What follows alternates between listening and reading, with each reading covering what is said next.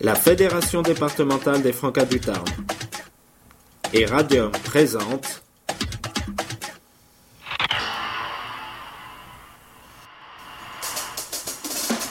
Exprime FM, l'émission des citoyens en herbe, tous les mercredis de 14h à 15h sur Radium 89.7 et sur www.radium.fr. Exprime FM. Exprime.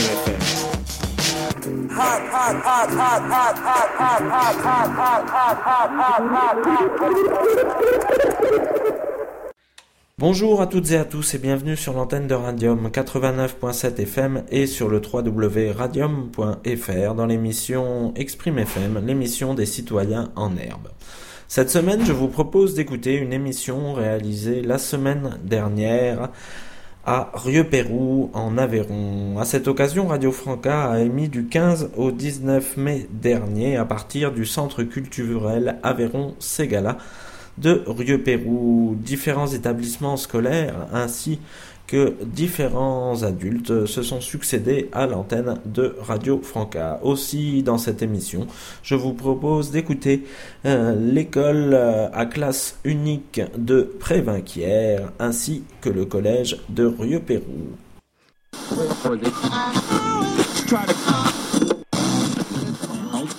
Bonjour, nous sommes l'école de Prévinquière sur Radio Franca.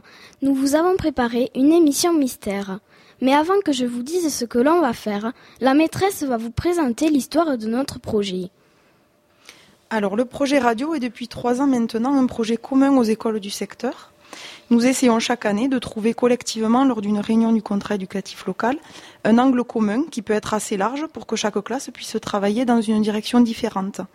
Cette année, le thème commun était le portrait. Cette émission est donc l'aboutissement du travail mené cette année dans notre classe sur ce thème.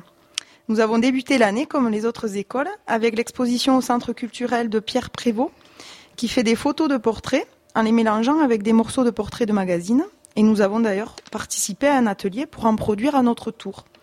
C'est à ce moment-là que l'enthousiasme des élèves pour les portraits a commencé et nous a permis de nous engager dans ce joli projet de radio. Le travail sur le portrait s'est poursuivi ensuite en classe, avec la découverte de plusieurs portraits en art visuel, puis en histoire des arts, mais aussi en littérature ce qui nous a amené ensuite à choisir notre sujet d'émission, décidé ensemble en classe. Nous avons ensuite approfondi nos connaissances au sujet de ce personnage, puis nous avons construit notre émission pour vous présenter aujourd'hui notre travail. Bonne émission. Nous vous avons donc préparé une émission mystère, ce qui veut dire que nous allons vous donner des indices tout au long de l'émission pour vous faire deviner un personnage. Chaque fois que vous entendrez cette musique, Vous saurez que l'on va vous donner un indice indispensable pour découvrir notre personnage. Bonne émission. Notre personnage mystère n'est pas un homme. Donc maintenant, vous savez. Elle est venue en Aveyron pendant la guerre. Pour la protéger, on l'a cachée dans l'abbaye de Locdieu, à 9 km de Villefranche à Martiel. Elle n'y est pas restée longtemps à cause de l'humidité. On l'a cachée ensuite ailleurs pendant la guerre. Maintenant, maintenant, nous allons vous présenter une chanson qui a été créée à l'époque de notre personnage. Écoutez bien.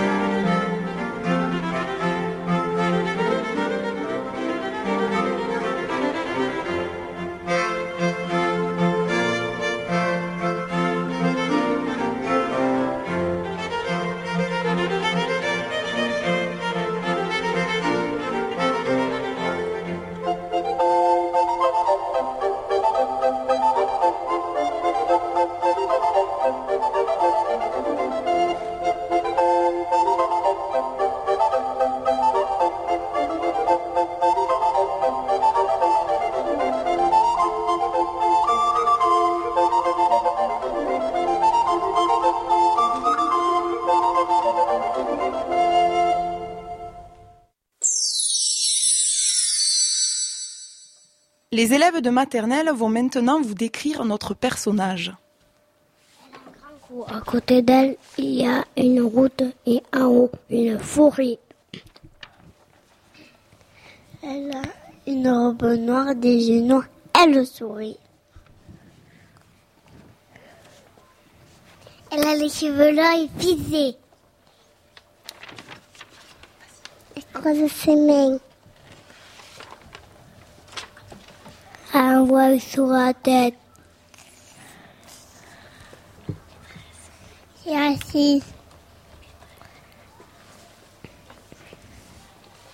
Elle.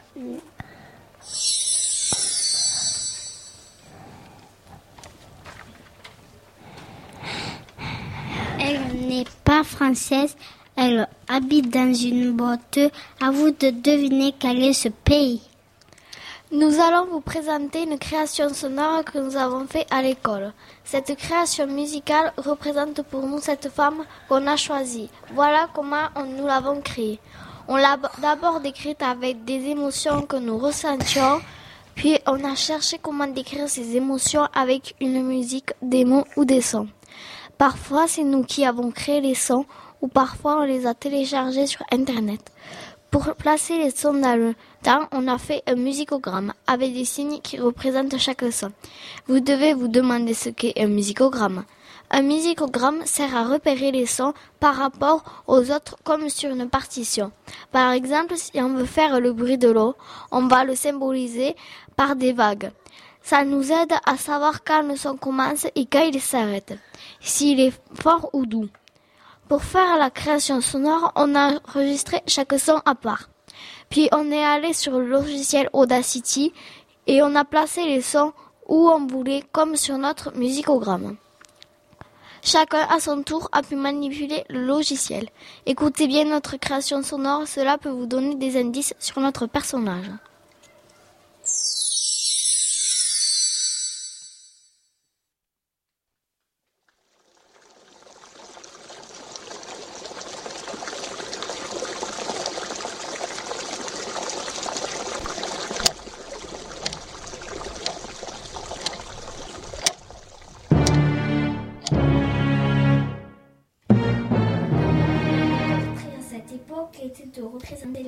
sous-espèce de figure mythologique, religieuse ou historique, incarnant la beauté. C'est une représentation exagérée des traits pour continuer une sorte de beauté idéale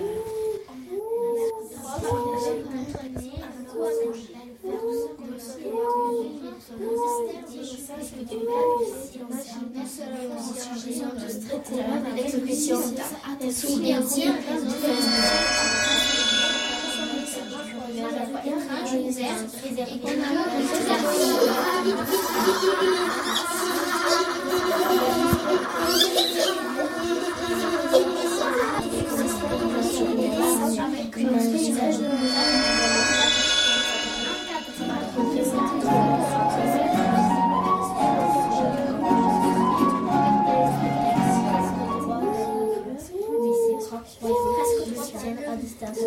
On la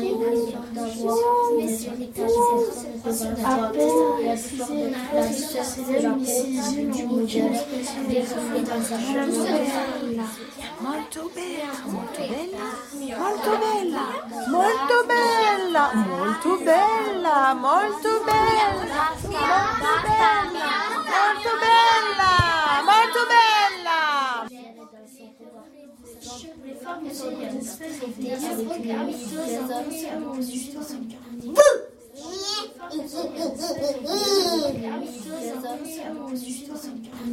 Minutieuse intention pour le détail.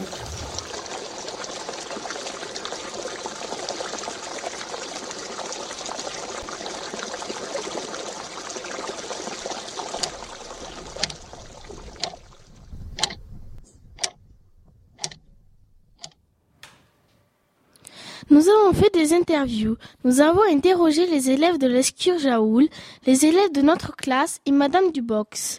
Nous avons ensuite travaillé ces enregistrements avec le logiciel d'Audacity.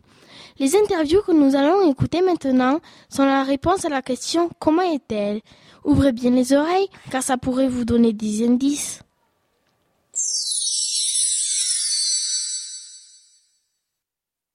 Moi je l'ai trouvé. Il y a un paysage assez joli derrière et voilà. Un beau sourire. Je la trouve assez petite. Elle est contente parce qu'elle a un sourire. Et je pense qu'elle est triste parce que il n'y a que des couleurs assez qui sont assez noires. Ça ressent la tristesse. Et, euh, et avec ce petit léger sourire mystérieux, on dirait qu'elle n'est pas trop contente. Euh, elle est très petite, mais elle est jolie. Enfin, enfin je trouve qu'elle était. Moi, j'ai cru qu'elle était plus grande, mais en fait, euh, elle est assez petite. Elle est joyeuse parce qu'elle sourit. Elle a les yeux bridés. Elle est pas belle parce qu'elle n'est pas bien coiffée. Elle a un joli sourire. Elle est triste parce que le fond il est noir, il est assez noir. Elle a un beau sourire. Et voilà. Triste parce que peut-être euh, parce qu'elle voit pas ses enfants et son mari. Elle est un peu contente parce qu'elle a un sourire. Mais elle est aussi un peu triste parce qu'elle a les cheveux noirs et ça fait penser un peu à la tristesse. À chaque fois qu'on se déplace, eh ben, elle nous regarde tout le temps. Je la trouve belle, hein. euh, mais le tableau est un peu sombre. Que je pense qu'elle est triste, mais elle doit être contente parce qu'elle a un léger sourire. Enfin, on ne peut pas trop dire comment elle est parce qu'elle est assez mystérieuse. Moi, je la trouve belle parce que elle, a des jolis yeux. Elle est normale parce qu'elle a, elle a un visage normal. Elle a des petits yeux. Je la trouve euh, exceptionnelle. Elle est pas belle. Pourquoi? Elle est pas bien habillée. Pas contente, on dirait il va pleurer. Elle est contente et un peu triste parce que elle sourit, mais euh, il est un peu mystérieux. Elle est pas belle parce qu'elle a, les cheveux noirs. Euh, je la trouve assez belle. Elle est jolie. Elle est triste. Elle a les yeux qui brillent. Elle est très bien stable. On a l'impression qu'elle est très stable. Euh, ses mains sont très belles. Son visage, moi, il y en a que je préfère. Mais bon, chacun ses goûts. C'est pas, elle est très très connue en tout cas pour moi. Elle est belle. Elle est, je ne pourrais pas dire qu'elle n'est pas belle, mais je trouve que je connais d'autres femmes, d'autres, oui, d'autres portraits de femmes euh, qui sont encore plus belles qu'elle. Alors, euh, dire comment je la trouve, je trouve que les. Mais ça fait un petit peu comme aujourd'hui les stars, on sent goût pour quelqu'un. Hein. et puis, on délaisse un peu les autres et c'est dommage. Et alors, est-ce que je peux vous dire que moi, je pense qu'elle ressemble à ma mère? Et un petit peu, ma mère avait des, joues un peu fortes comme ça. Et elle me rappelle ma mère. Peut-être elle se moque un peu de nous avec son petit sourire. Hein. Il y a un très beau paysage derrière elle, je trouve. Et c'est le paysage surtout qui est curieux, qui est spécial. Avec ce, il y a un pont quelque part, il y a un genre de ruisseau. Et ça fait un peu peur, de se trouver là toute seule. Mais elle n'a pas l'air d'avoir peur, elle est tranquille. Il est tranquille. C'est un tableau très petit qui habite au, qui habite au Louvre. Elle fait 77 cm sur 53 cm. Elle habite au Louvre à Paris. Et la preuve, c'est notre personnage qui va parler.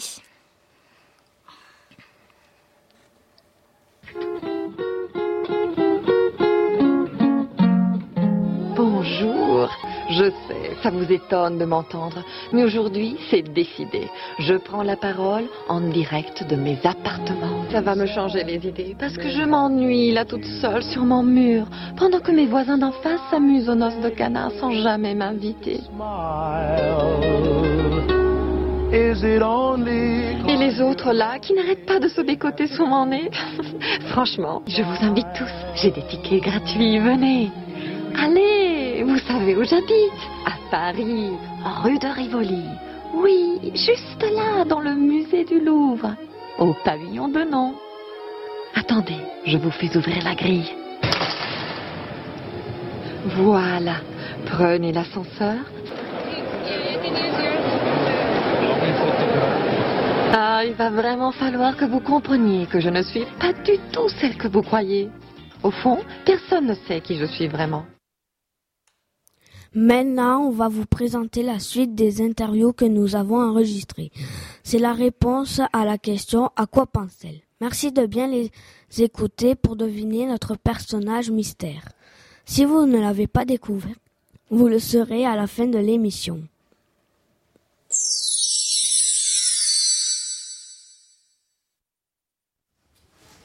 Moi, je pense qu'elle pense à rien parce qu'elle fait le vide dans sa tête.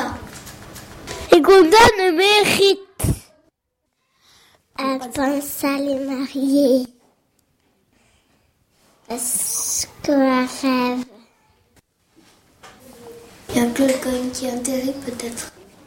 Euh, je pense qu'elle pense à rien parce qu'elle est concentrée pour pas bouger. D'après moi, elle pense à son peintre. euh, voilà. Elle rêve de partir en vacances. Elle pense à son mari. Et sa nuit. Euh, je pense qu'elle pense euh, avoir son, son tableau après. Elle rêve des cheveux rouges. Elle est, à mon avis, elle réfléchit. Elle pense peut-être à quelqu'un qu'elle connaît. Euh, à sa place, euh, je penserais à des choses de ma vie. Peut-être pense-t-elle à celui qu'elle aime. Elle est encore jeune. Peut-être. Elle n'a pas l'air très gaie quand même. Elle a un sourire, mais on ne sait pas trop ce que ça veut dire. Un mystère. Et elle attend, on dirait. On dirait qu'elle attend quelque chose. hein.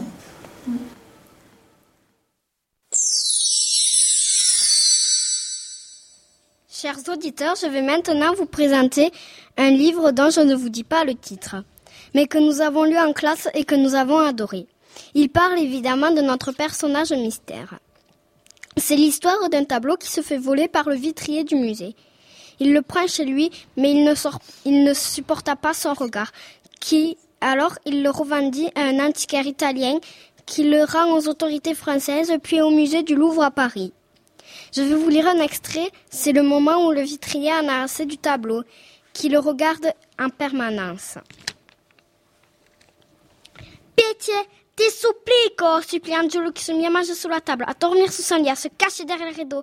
Mais santo cielo Ses yeux qui le poursuivaient, qui l'enfermaient, étaient pires que des barreaux. Deux années durant, tant bien que mal, il supporta cette prison d'amour. Mais un beau jour, sa colère éclata. Finito Laisse-moi les baskets, je te ramène chez ta mère car ce paysage derrière elle. Si, si, Angelo l'avait reconnu, la route à lacet, le pont sur la rivière.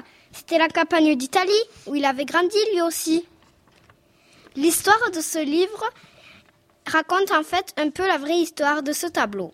Car en 1911, le tableau a bien été volé par le vitrier du musée. Car le peintre était italien, mais il a mis le tableau en France. Ce vitrier italien n'était pas d'accord, alors il vola le tableau et le ramena en Italie, et où un antiquaire le rendit aux autorités françaises. Les élèves de l'Escure Jaoul sont partis en classe découverte à Paris cette année. Ils sont allés au musée du Louvre. C'est donc pour ça que nous avons voulu les interroger. Maintenant, ils vont vous parler de leurs impressions au musée à la rencontre de ce tableau. Écoutez bien.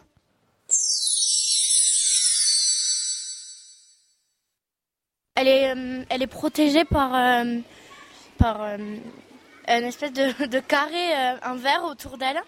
Et c'est très protecteur et, il ne faut pas, faut pas faire de flash parce que sinon la peinture à force elle, s'enlève et, et voilà.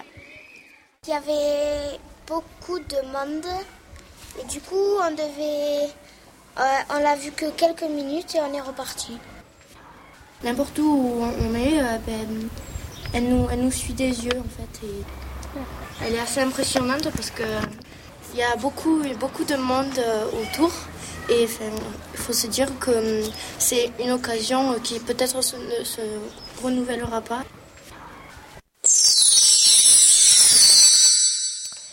Donc euh, moi je vais vous présenter l'histoire de cette femme. Elle n'a pas été certifiée. Hein. Donc, euh, mais on dit qu'elle a été peinte entre 1503 et 1506. Ce tableau est éminemment célèbre car depuis qu'elle a été peinte, de nombreuses personnes viennent l'admirer euh, quotidiennement. Donc, comme je vous disais tout à l'heure, je vais, euh, elle n'a pas été certifiée, mais quand même on dit aussi que cette femme a été peinte à la demande de son mari Francesco. Parlons un peu de son tableau. Cette femme est un buste. Ce peintre l'a peinte avec une technique particulière qui s'appelle sfumato. C'est un mot italien qui veut dire fumer. Le but de cette technique sert à faire des retouches de peinture régulièrement qui se superposent et font un aspect de fumée. Les contours s'estompent, c'est ce qui la rend mystérieuse.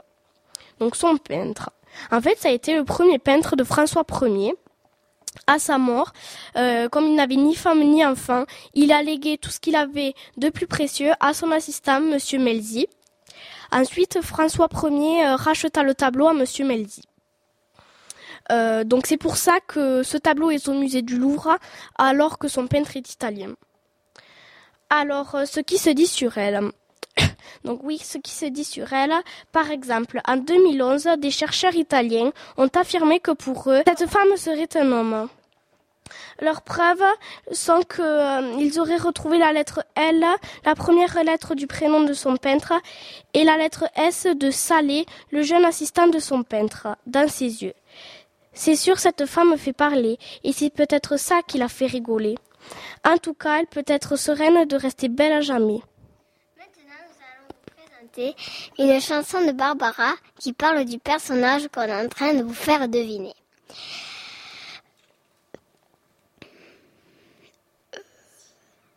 Si vous n'avez pas encore deviné quel est ce personnage, vous allez le deviner maintenant. Écoutez bien.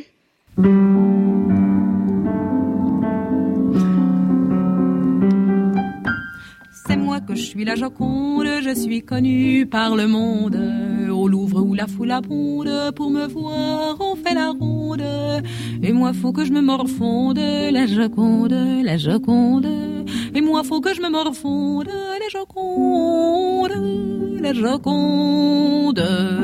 C'est moi que je suis la Joconde, Léonard me crut gironde. Bah quand Léonard vagabonde, mais que voulez-vous qu'on réponde?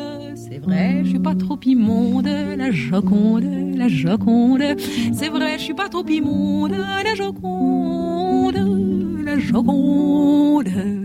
C'est moi que je suis la Joconde, que de mots vains on m'inonde. Critiques, artistes abondent en intarissable faconde. Plusieurs milliers par seconde, disent la Joconde. Oh, la Joconde. Venez voir le sourire, la Joconde, c'est le plus beau du monde la Joconde.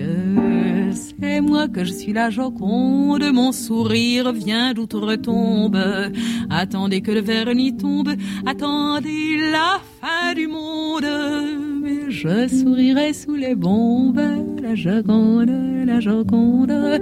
Je sourirai sous les bombes.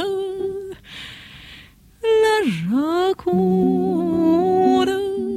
la Joconde.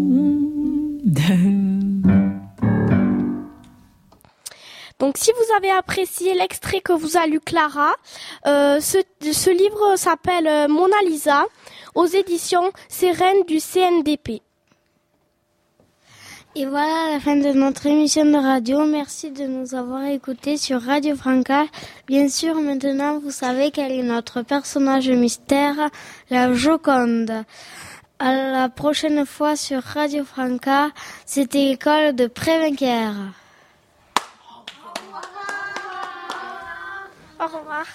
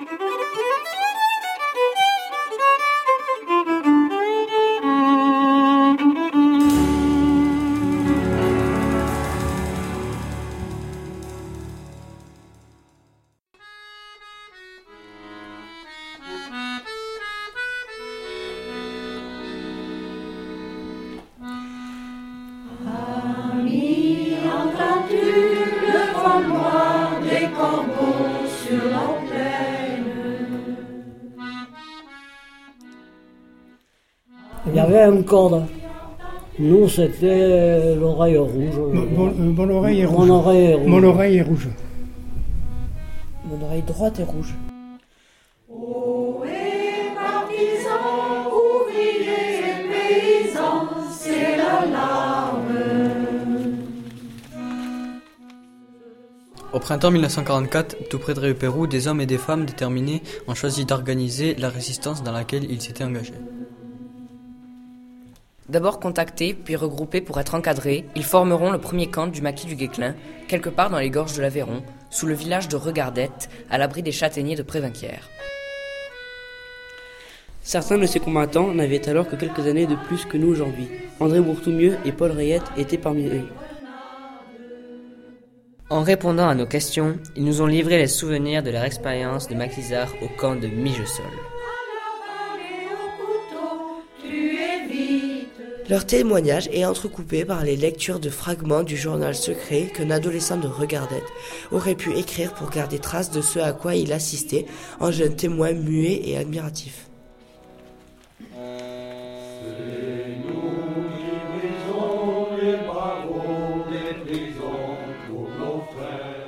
Bon, il faut dire une chose. Il y avait Radio Londres. On était au courant de tout ce qui se passait. Peut-être on vous en a parlé. Et on entendait ces appels euh, de De Gaulle pour euh, le soulèvement, quoi, ou autre, euh, vous voyez. Et ensuite, il y avait des, des réseaux, des résistants qui avaient été constitués à partir de 41. Et nous, nous n'étions pas encore au courant à cette époque-là. Mais après, on a connu par la suite des gens qu'on connaissait, nous aussi, vous voyez, comme le commandant René, le commandant Fabre, euh, on les connaissait très bien, mais le on ne savait pas qu'ils faisaient partie de la le résistance. Cousteau, la Rignac, on s'est senti attiré pour, euh, pour, pour, pour aller vers ce combat de la liberté. Vous savez, aujourd'hui, la liberté, c'était quelque chose qui vous paraît si naturel. C'est quelque chose de naturel, la liberté. Mais pour nous, c'était pas pareil. C'était pas pareil. Si j'écris aujourd'hui sur ce carnet, c'est pour décrire ce que je vis en ce moment et tout ce qui a changé depuis le début de cette guerre qui n'en finit plus. Il y a de plus en plus de quitters venant du Midi. Ils viennent pour fuir ou pour chercher de la nourriture qui apparemment se fait de plus en plus rare. Ils échangent des vêtements contre de la nourriture. En plus, ils nous donnent des nouvelles. Les derniers nous ont assuré que les Alliés approchaient. On va bientôt en finir avec ces Allemands qui nous prennent tout. Mes parents ont de plus en plus peur. Moi aussi, je commence à avoir peur. Tout à l'heure, un mouchard est encore passé. Je déteste cet avion. Il rappelle le malheur et les combats. Parlez-nous de la naissance et du développement du maquis du Guesclin. Si vous connaissez la route, quand vous allez de, de Rieux-Pérou à Rignac par la Boissonnade, vous arrivez, avant d'arriver au pont de Mirabel en face. À moitié côte, vous avez une, une cabane de, de forestiers où ils faisaient du charbon de bois, paillous. Ah ouais, ouais, ouais. On l'appelait Spada. Et les, les premiers noyaux de, de combattants, Ouais, ils ont été là. ils ont été là.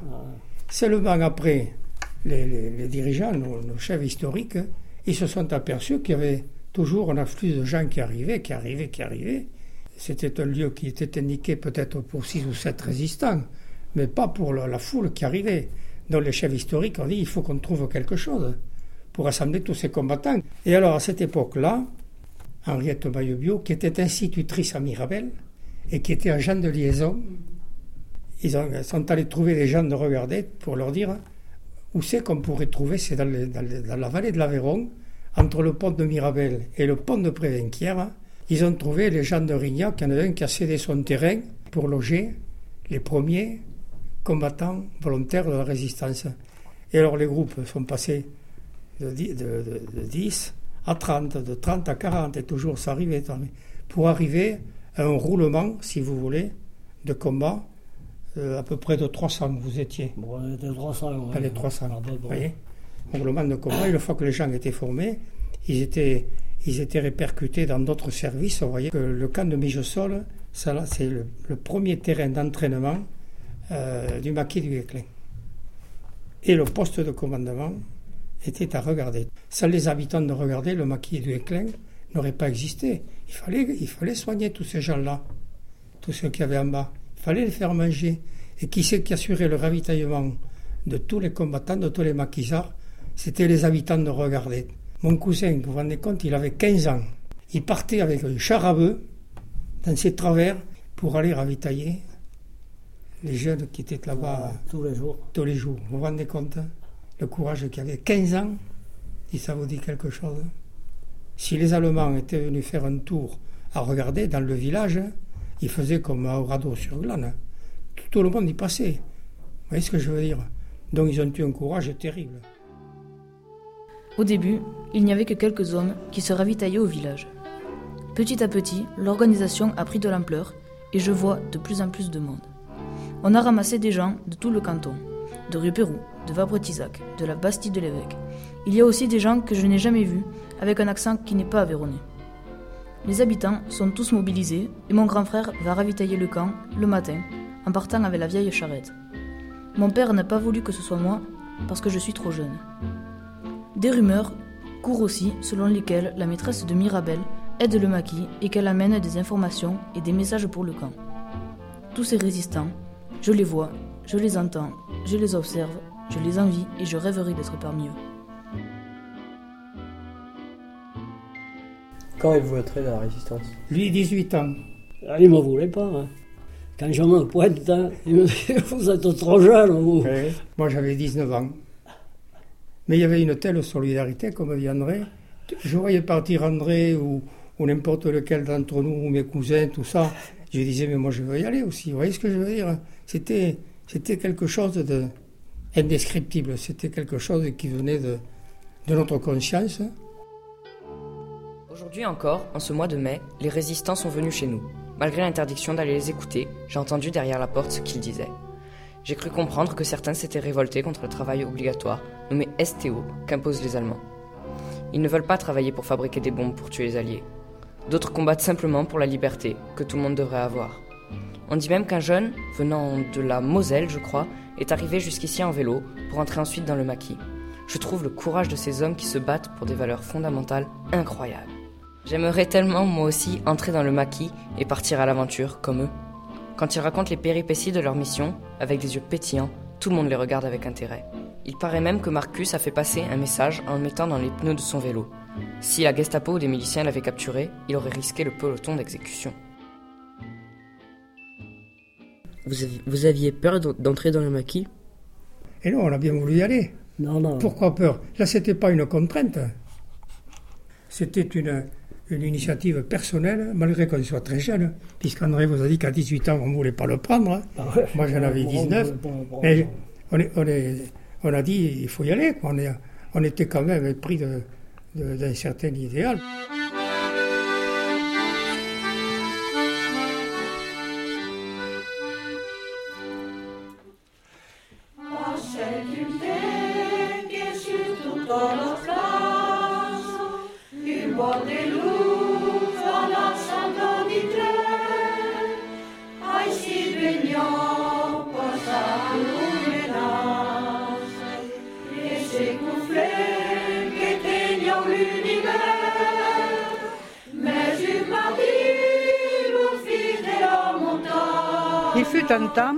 Que sur toutes les places, un vol de loups à la sorte d'Hitler, ici venaient passer leurs menaces en se vantant qu'ils tenaient l'univers. Mais un matin, les fils de la montagne, les maquisards, tombèrent comme un éclair, tous ensemble, sur les bandits d'Allemagne, qui fuyaient à coups de pied Ô rocher de Mirabel, bois de Prévenquière, notre cœur de vingt ans vous doit fidélité. D'abord que le maquis, un jour dans la clairière, y a éclos et chanté la liberté. Aviez-vous conscience des risques que vous preniez?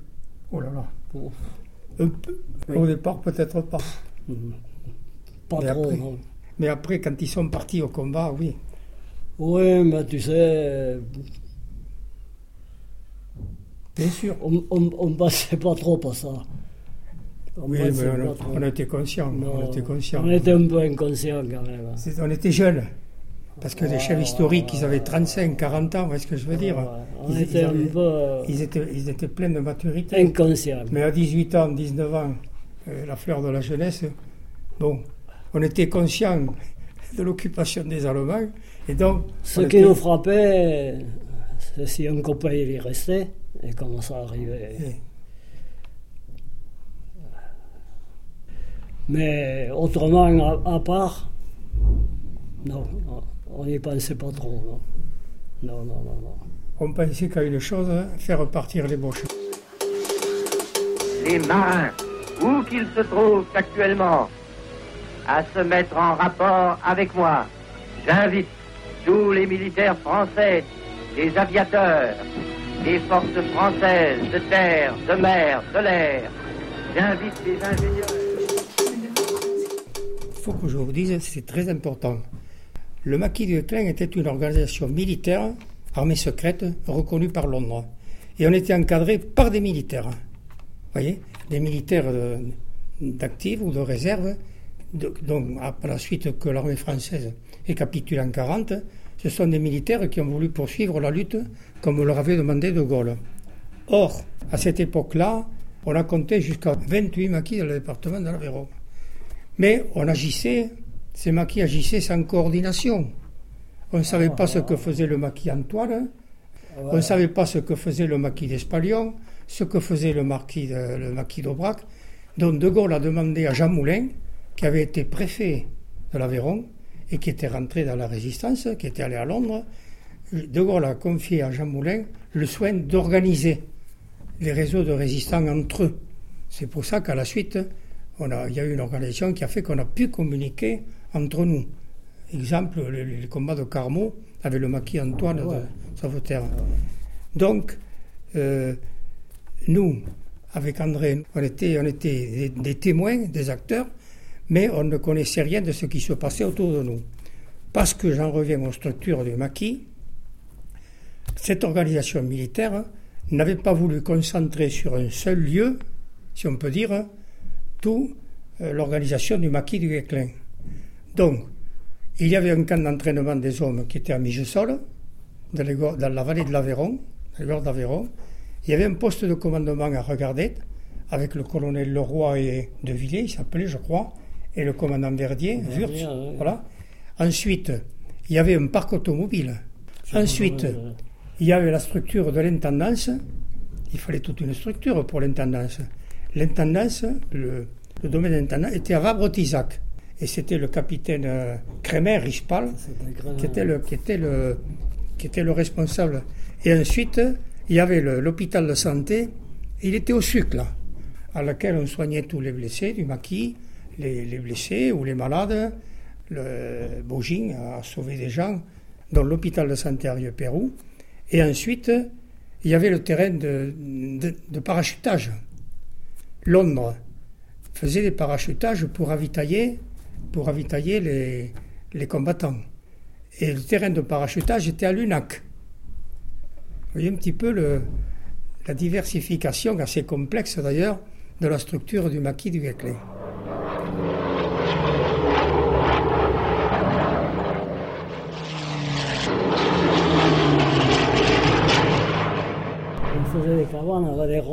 de, de bois. Et, et là, on savait très bien que les Allemands savaient où nous étions, qu'une fois, euh, deux fois par semaine environ, il y avait un avion qui piquait sur nous, un avion de, De tourisme. un mouchard qu'on appelait. Il arrivait, moteur arrêté, on entendait que le bruit du vent dans les airs de l'avion. On voyait le pilote comme je vous vois? Si on avait voulu le descendre, on pouvait le descendre. hein. Mais seulement on avait la trouille qu'il y ait des représailles, parce qu'à ce moment-là, ils auraient été forcés de venir Eh oui. chercher leur pilote et tout. Les gens des environs, ils auraient dégusté sans ça. On aurait sûrement pu le descendre parce qu'il volait au ralenti. Il était à ça à l'heure, tu l'aurais descendu comme un perdreau. Pour la surveillance du camp, tout autour du camp, y avait des postes de garde. Les postes de garde. On avait un poste de garde après Venquer. Il y en avait un autre à regarder, bien sûr. Et puis après, il y en avait Un à Mirabel. Il y en avait un à Mirabel aussi. Les postes qu'on- éloignés, comme euh, près Venquer, on était reliés par euh, un fil téléphonique. On pouvait téléphoner d'un poste à l'autre. Les postes de garde autour du camp, c'était. Il y en avait là, là, là, il n'y avait pas besoin de téléphone. Ça, c'était la couverture. Vous vous écriviez entre vous? Pas du tout. Par, par là, de temps en temps, on nous a... maquis, on n'a jamais, on Ah n'a non, jamais écrit. Moi, je vous ai écrit Mais- le contexte, jamais ça. C'est que Pétain avait organisé cette fameuse milice. Les Allemands, c'était la Gestapo, qui a fait des ravages terribles en Aveyron, la Gestapo, et la milice française, qui était à la solde d'Hitler. Et parmi les miliciens, vous savez, entre nous, comme vous dira André, on avait une certaine méfiance. On disait, mais bon, un tel, un tel, on ne sait pas qui c'est qu'il est. Si par exemple je parlais mal d'un tel et qu'il soit milicien, hop, ça y est, voyez, ou que je dise un mot qui, qui ne soit pas conforme à leur, à leur domination, ils dominaient, voilà, ces gens-là, mais on était... Et en plus, vous aviez des, des gens qui faisaient de la délation, même parmi les, les comment dirais-je, des, des partisans de- d'Hitler, de- il y en avait en France. Hein.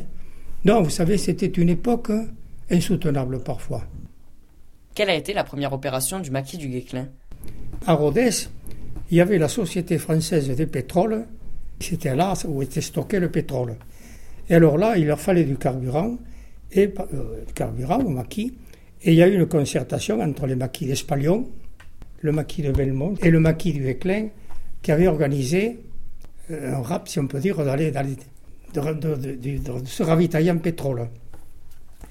Et là, un commando qui s'en va de, de Rieux-Pérou, Les voilà partis à Saint-Félix. Et quand ils sont arrivés aux abords de Saint-Félix, ils ont été sous les feux des Allemands. Pourquoi? Pourquoi? Parce qu'il y a eu plusieurs versions. Nous, on nous avait dit qu'un milicien, qu'un milicien s'était incorporé, on connaissait ce renseignement, il l'aurait transmis à la Gestapo et à l'armée allemande, et c'est pour ça que les Allemands avaient organisé cette embuscade. Il y a cinq de nos camarades qui ont été tués. Ils étaient six dans la camionnette. hein. Donc là, le premier combat de Tuéclin. Bien avant les- la guérilla aux Allemands, il y avait eu les- beaucoup de sabotage, de plasticage. Il fallait, empêcher les, troupes allemandes d'être euh, ravitaillées. Alors les, les maquisards allaient faire sauter des lignes à haute tension qui alimentaient les usines du bassin houillé qui travaillaient pour les Allemands. Il fallait faire sauter les voies ferrées, mais là parfois souvent les cheminots il y avait des cheminots qui étaient résistants. Ils n'étaient peut-être pas combattants, mais ils étaient résistants. Et grâce à des réseaux locaux, à Villefranche ou autres, ils allaient, ils allaient déboulonner les voies ferrées quand ils savaient que c'était un transport de troupes allemands qui partait ou des ravitaillements qui arrivaient en Allemagne, en armes, tout ce que vous voulez, voyez, pour ravitailler la- l'armée allemande. Donc il y avait des plasticages, ça allait, ça allait même très loin. À Villefranche, je me rappelle, ils avaient plastiqué le château pour que les- on appelle ça les locomotrices ne soient pas ravitaillées. Mais je me rappelle d'une chose, quand Danton de Montbazin est venu alerter le maquis à regarder, ouais, ouais, ouais. il est venu chez l'oncle Issali, il a dit les combattants de- des commandos Hubert, ils sont aux arbres, ils sont accrochés, les, les Allemands, allaient, allaient pour réduire le, le, le- le- le commando Hubert qui, qui se situait aux arbres. Alors donc vite le nécessaire a été fait pour aller soutenir les, les combattants des arbres. Et les voilà partis euh, sur une camionnette, vous savez, elle n'était pas bâchée ni rien. C'était une camionnette à découvert. Je les vois partir, mes camarades, aller au combat en chantant la Marseillaise. Ça fait mal. Eh oui. Par contre, Georges Billon, euh, qui a été tué. En me promenant dans la rue du Balat à Rue Pérou et en regardant au sol, j'ai vu un tract avec dessus la croix de Lorraine, celle du général de Gaulle, celle qui symbolise la résistance. Je l'ai vite tranchée dans ma poche, j'ai l'impression moi aussi de faire partie des résistants. Ici à Regardette, au poste de commandement, hier soir, je les ai entendus parler de sabotage. Il paraît qu'ils projettent de faire dérailler des trains du côté de Rodez. On raconte que les cheminots seraient dans le coup. Je n'ai pas pu en savoir plus. Ce qui est certain, c'est qu'à Michesol, ils s'entraînent à manipuler des explosifs. J'aimerais moi aussi participer à une mission difficile. Mais comment se préparaient toutes ces actions qu'il fallait coordonner en communiquant entre vous? Vous connaissez Rio Pérou. Vous savez où est le monument du Nord. Vous avez vu qu'il y a un immeuble qui s'appelle l'Hôtel du Nord. C'était là où il y avait beaucoup qui, qui appartenaient à Frédéric Cavagnac. Il est en photo sur le bouquin là. Et c'est là où il y avait beaucoup de réunions secrètes entre les dirigeants, vous voyez, des maquis, pour monter des coups ou dire ce qu'ils faisaient, ne pas s'empiéter sur les secteurs. Mais l'Hôtel du Nord était un endroit où il y avait pas mal de, de réunions secrètes, puisqu'il appartenait à Fredo Cavagnac, et Fredo Cavagnac était sympathisant actif de la résistance du Pérou, tout en n'arborant pas le costume de, de combattant. Je me souviendrai de ce 5 mai 1944. La veille, je l'ai vu. Un maquisard était venu alerter ceux de Miège-Saul. Ils sont partis peu de temps après. On a su à leur retour que tout ne s'était pas passé comme prévu. Sur les six combattants, seul le capitaine est revenu. Je les connaissais ces combattants. Je les ai vus rentrer au maquis et je les ai vus partir sur la camionnette en chantant la Marseillaise. Ils sont morts pour la résistance. Aviez-vous eu en main des journaux de la presse clandestine? Il y avait un curé ici qui s'appelait le curé Marty. Et plus tard, quand il a fait ses études de théologien, il avait comme professeur le, cardinal Saliège de Toulouse. Ça, c'est des choses, je peux vous dire, qu'il n'y en a pas beaucoup qui le savent. Seul l'abbé Étienne le savait, de Pêche-Lambert, et l'abbé Salès, qui était un résistant. Et ce cardinal, par l'intermédiaire du cardinal Saliège, quand il était curé de Rio Pérou, il recevait la presse clandestine pour la faire distribuer. Le cardinal Marty recevait cette presse clandestine. Et en plus, il avait une filière, il s'en est jamais vanté. Il n'y a que Étienne et l'abbé Salès qui le savaient. Il avait une filière parce qu'il y avait des juifs. Pendant la guerre, on avait beaucoup de juifs dans l'Aveyron. Ils avaient fui les, zones de combat en Belgique, la France, tout ça, et ils étaient venus dans le sud de l'Aveyron. Et à Rio-Pérou, il y en avait pas mal. Et par l'intermédiaire du cardinal Marty, il a été en Espagne, ils ont, ils ont pris la filière de, l'Espagne pour rejoindre Londres. Vous voyez ce que je veux dire Il me restait quelques journaux, vous voyez, ils ne me les ont pas tous pris. Et alors, c'était des, des journaux clandestins. Ici, Londres.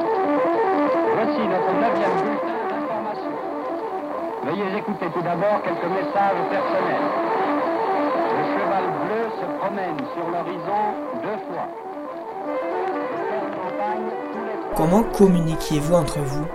Ah, ah, ça, eh bien, par la, par la BBC, par la radio Londres. Il y avait un code. Nous, c'était l'oreille rouge. Mon, euh, mon oreille est Mon rouge. oreille est rouge. Mon oreille est rouge.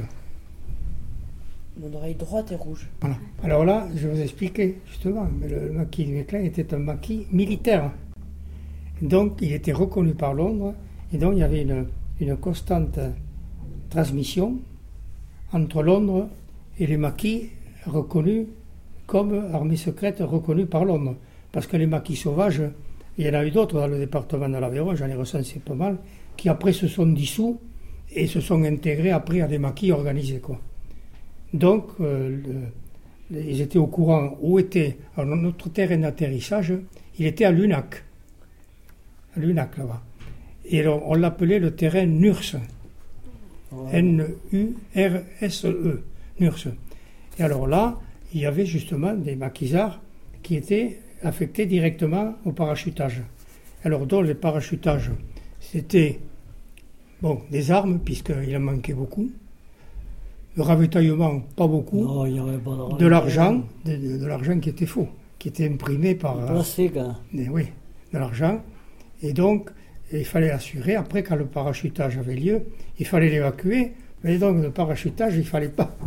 Il fallait pas le laisser traîner. Aussi, parfois, des conteneurs. Si parfois des conteneurs euh, tom- tombaient en dehors du, du terrain de parachutage, il pouvait y avoir aussi des gens qui allaient le récupérer. Et alors, Ouais. comment se, que se faisait le parachutage? Donc, c'était des avions de Londres qui venaient. C'était des quadrimoteurs Halifax, Halifax qui lâchaient ces conteneurs. Et il fallait qu'ils aient des points de repère pour, déposer le, compteur. Ils venaient en pleine nuit. Et alors, donc, c'était les moyens de bord. C'est-à-dire, à chaque extrémité du terrain, il y avait des batteries. Des batteries de, de voitures, quoi. Et sur ces batteries, ils avaient adapté des, des sortes de phares. Des phares de voiture. 6 juin 44. Un grand jour. Les maquisards sont venus nous annoncer quelque chose aujourd'hui.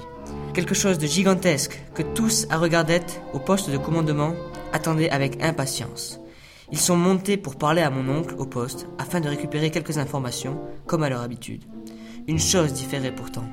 Les quatre maquisards avaient le sourire aux lèvres et en rentrant dans la maison, je les ai entendus dire à ma mère Les Alliés arrivent, la France est sauvée. Michel, l'une des agents de liaison du maquis du Guesclin, leur avait annoncé le débarquement en Normandie des troupes américaines et anglaises après l'avoir entendu à la radio. J'écoutais, assis dans les escaliers, les cris de bonheur des résistants. Le débarquement ravive la flamme de l'espoir et elle se répand rapidement dans toute la France. Notre France résistante, celle qui fera tomber les boches. Nous y croyons tous et nous savons que la fin de cette période de guerre est proche. Cela me rappelle les hommes partis pour Saint-Félix, chantant l'hymne français, la main sur le cœur. Eux aussi y ont cru. Ils nous montrent la voie. Suivons-la. Prenons le chemin vers la liberté grâce à la nouvelle du débarquement.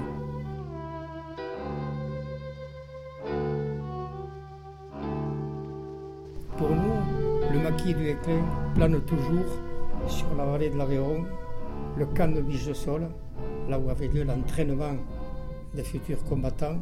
Regardez le poste de commandement, Mirabel. Nous, pour nous, le maquis du Éclin, cette ombre plane encore toujours sur nous. Tous les jeunes n'étaient pas à Migesol ou à Regardette ou autre. Vous aviez des gens, des sympathisants actifs, hein, qui prêtaient leur camion et qui risquaient comme oui, nous, nous via le de Lunac, Ah, Payos à Rio sûr. Pérou. On On était est sans- 1467. sans matin. Au dernier, à la dernière assemblée générale que nous avons fait à Rio Pérou, on est 14, je crois, en tout. 14 sur 1467. On était 7 des plus valides. Les plus valides. Les autres n'avaient pas pu venir.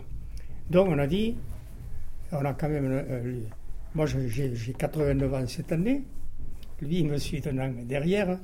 On a dit, mais le jour, le jour où nous aurons disparu, la mémoire.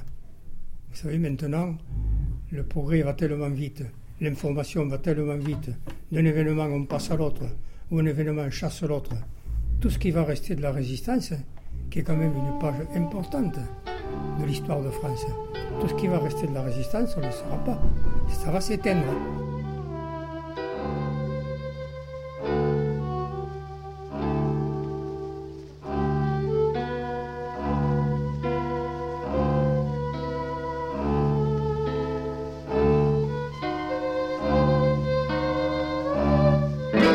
Nous sommes reconnaissants à M. Bourtoumieux et à M. Rayette d'avoir accepté de répondre à nos questions.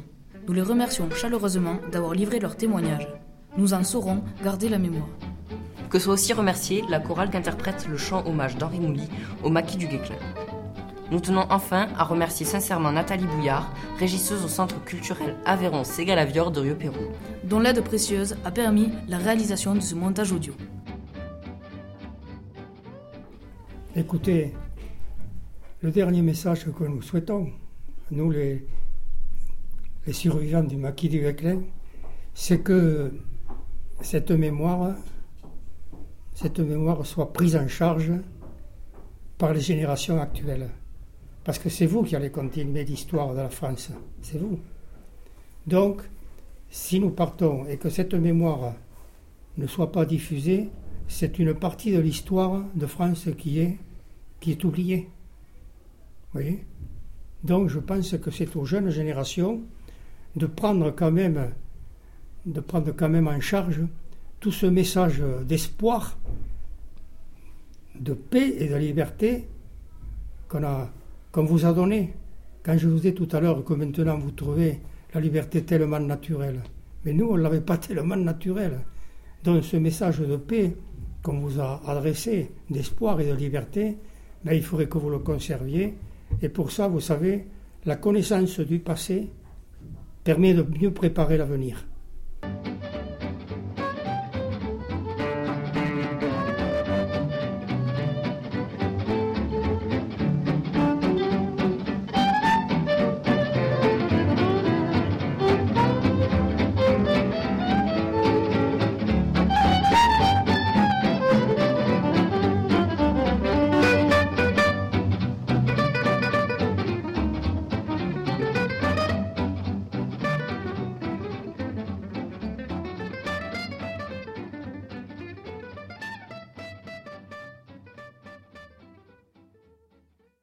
Ça y est, Exprime FM, l'émission des citoyens en herbe sur Radium 89.7 FM et sur le www.radium.fr touche à sa fin. Vous avez donc pu écouter le collège de Rio-Pérou qui a réalisé une émission dans le cadre du concours national de la déportation et de la résistance, ainsi qu'une émission réalisée par la classe unique de Prévinquière, une émission autour de la Joconde. Euh, Sur ce, je vous souhaite une bonne semaine à toutes et à tous. On se retrouve la semaine prochaine pour une nouvelle émission de Exprime FM sur l'antenne de Radium, sur le 89.7 FM et sur le www.radium.fr.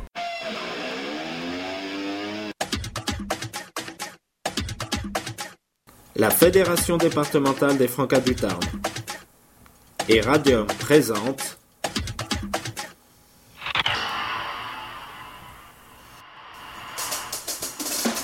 Exprime FM, l'émission des citoyens en herbe, tous les mercredis de 14h à 15h sur Radium 89.7 et sur www.radium.fr. Exprime FM. Exprime FM.